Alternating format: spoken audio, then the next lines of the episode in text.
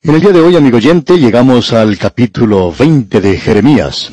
Y nuevamente este hombre se usa a sí mismo como una ilustración para su mensaje. Sabemos mucho en cuanto a este hombre y sería muy difícil entender sus profecías sin ese entendimiento que tenemos de él y de lo que está detrás de sus profecías.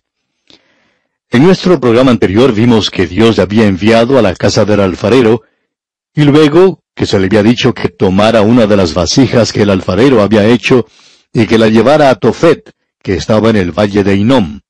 Y en esa ocasión ese era un lugar de idolatría. Ese era un lugar donde se llevaba a cabo la adoración de Moloch, donde la gente colocaba a los niños en ese ídolo y los hacían morir por medio del fuego. Ahora esa palabra Tofet ha sido mencionada varias veces en esta profecía. Ese nombre tiene que ver en realidad con tambores, y el batir de esos tambores se utilizaba para amortiguar, por así decirlo, el llanto de los niños que estaban siendo ofrecidos en sacrificio en ese altar de Moloch. Y obviamente también era una localidad geográfica en ese lugar.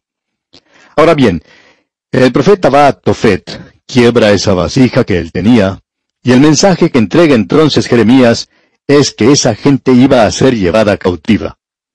Josías, ese gran rey, ese buen rey, ha muerto, y ha llegado a ocupar el trono Joacás, quien es un rey muy malo. Él no ocupó su trono por mucho tiempo, pero luego Joacim llega al trono.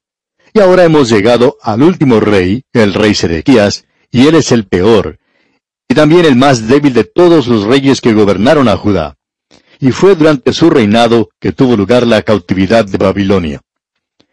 Hemos podido observar en realidad aquí una transformación en la vida de Jeremías. Este hombre cuando presenta el mensaje de Dios, de la palabra de Dios, se presenta a sí mismo como una persona dura, una persona muy fuerte. Pero personalmente, él es muy débil. Él tiene un corazón muy tierno. Y ahora que su gran amigo, el buen rey Josías, se ha ido, podemos ver en el informe del libro de Crónicas que se nos dice aquí que Jeremías lloró por él. Creemos que él le amaba mucho y que había sido su amigo. Y ahora llegan a ocupar el trono estos reyes malvados. Y podemos ver que hasta este punto en el relato, Jeremías ha sido completamente rechazado.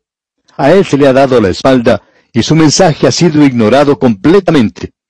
Pero hasta ahora él no había sido perseguido personalmente. Ahora, en este capítulo, llegamos a la persecución. El sacerdote Pasur el hijo de Imer, quien digamos de paso estaba asociado con Sedequías, eso lo veremos en el próximo capítulo, es aquel que comienza la persecución física de este hombre. En el capítulo 20, versículos 1 y 2, leemos lo siguiente. El sacerdote Pasur, hijo de Imer, que presidía como príncipe en la casa de Jehová, oyó a Jeremías que profetizaba estas palabras. Y azotó Pasur al profeta Jeremías, y lo puso en el cepo que estaba en la puerta superior de Benjamín, la cual conducía a la casa de Jehová. Quisiéramos que usted, amigo oyente, tome nota del lugar donde comenzó la persecución esta. Comenzó en la religión o de parte, digamos, de la religión organizada. La palabra de Dios hoy está siendo estorbada mucho más de parte de la iglesia organizada, de la iglesia liberal que ha rechazado la palabra de Dios. Esta gente se jacta de su hermandad. Ellos siempre han estado buscando reunirse con personas de carácter un poco oscuro, quizá diríamos hasta tenebroso, y aún así ellos se jactan de su hermandad y de su amor por todos, y que ellos son tan tolerantes. Bueno, hemos descubierto que nosotros, como fundamentalistas, no somos tan bien aceptados entre ellos, y esta gente demuestra muy poco amor para con nosotros. Debemos decir que su tolerancia no es algo verdadero y que su gran preocupación no es algo cierto. Debemos decir que la persecución y el estorbo del Evangelio proviene de cosas así hoy. En algunas ocasiones hasta se ha tratado de quitar programas como estos de estaciones comerciales de parte de la religión organizada. No nos hemos enterado de que la industria licorera haya tratado de hacer esto contra programas como este. Tampoco nos hemos enterado de que se haya tratado de quitar del aire programas como este por algún grupo político. Pero sabemos que esto ha ocurrido con algunos grupos religiosos. Así es la persecución de la palabra de Dios. Comienza de parte de la religión organizada. Y este hombre Jeremías ahora es perseguido físicamente. En el versículo 3 del capítulo 20 leemos, Y el día siguiente, Pasur sacó a Jeremías del cepo. Le dijo entonces Jeremías, Jehová no ha llamado tu nombre Pasur, sino Magur Misabib.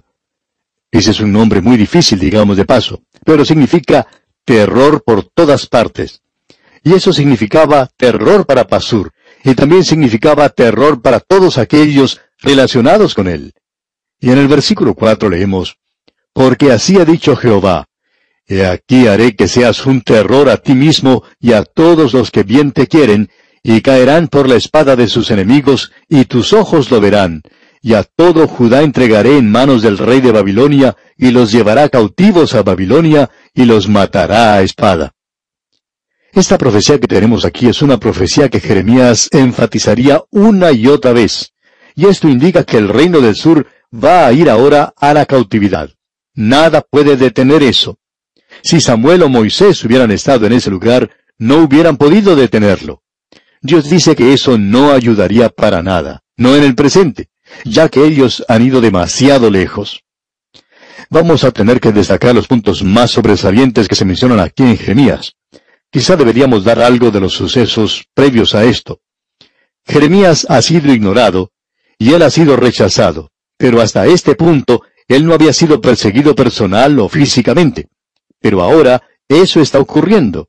Y a causa de todo esto, y después de todo este mensaje está quebrantando su propio corazón, él decide que él va a presentar su renuncia. Y uno no puede menos que simpatizar con este hombre. Él no es indiferente a lo que está ocurriendo. Él siente esto personalmente y está acabando con su propia fortaleza. Y pensamos que este hombre Jeremías está casi sufriendo un colapso nervioso. Notemos lo que dice aquí en el versículo 9 del capítulo 20. Y dije, no me acordaré más de él, ni hablaré más en su nombre. No obstante, había en mi corazón como un fuego ardiente metido en mis huesos. Traté de sufrirlo y no pude. Lo que él está diciendo aquí es sencillamente lo siguiente. Este mensaje está rompiendo mi corazón, y todo lo que yo he logrado por presentarlo es la persecución de los líderes religiosos y el rechazo del pueblo. Por tanto, estoy presentando mi renuncia. Pero él dice que cuando él trató de renunciar, la palabra de Dios era como fuego en sus huesos. Él dice que tuvo que hablar de eso, que no podía soportarlo. Y es, amigo oyente, es la señal o la marca del hombre que está presentando la palabra de Dios hoy. ¿Qué es lo que usted siente en cuanto a él? ¿Es nada más que un trabajo que tiene que realizar o está su corazón verdaderamente en esto? Usted quiere presentar la palabra de Dios y usted ama la palabra de Dios y usted siente más si usted no tiene ese privilegio de hacerlo. Amigo oyente, y mientras usted no sienta eso, no estamos muy seguros que usted debería tratar de presentar la palabra de Dios. Tiene que significar algo para usted. Usted puede darse cuenta del conflicto que se presenta en el corazón de ese hombre. Ahora este profeta hace algo que aparentemente era una costumbre del Antiguo Testamento o llegó a ser parte de un hábito del Antiguo Testamento de parte de algunos de los hombres de Dios. ¿Se ha dado cuenta usted de lo que él está tratando de hacer? Bueno, él hace algo que Jonás hizo, que también lo hizo Job y también lo hizo Elías. Está haciendo algo que no es nada bueno para él. Él está muy triste, dice, ¿para qué he nacido? Y hay muchas personas que dicen lo mismo hoy. Escuche lo que dice aquí en el versículo 14 de este capítulo 20 de Jeremías. Maldito el día en que nací. El día en que mi madre me dio a luz no sea bendito. Este hombre se está odiando a sí mismo. Él ni siquiera quería haber nacido. Y en el versículo 15 continúa, Maldito el hombre que dio nuevas a mi padre diciendo, Hijo varón te ha nacido, haciéndole alegrarse así mucho. Y luego en el versículo 18 añade, ¿Para qué salí del vientre? ¿Para ver trabajo y dolor y que mis días se gastasen en afrenta? y se vuelve a repetir la misma historia. ¿Para qué he nacido? Elías se sentó debajo de un enebro y deseaba morir, y él dijo, quítame la vida. Encontramos también que Job quería morir. Él maldijo el día en que había nacido. Y Jonás, él está muy desalentado también, y él quería morir. Bueno, el desear que uno no haya llegado a nacer es una de las cosas más insensatas que uno puede desear, amigo oyente, porque usted ya ha nacido, y no hay nada que uno pueda hacer en cuanto a eso. Usted puede desear todo lo que quiera morir, y no va a morir solo por desearlo. Nadie ha muerto utilizando ese método. pero el profeta se encuentra muy desanimado. Aquí tenemos a Jeremías. Uno siente como que sería bueno poner nuestro brazo debajo de su hombro y tratar de animarlo un poco. Pero amigo oyente, este hombre desea presentar la palabra de Dios.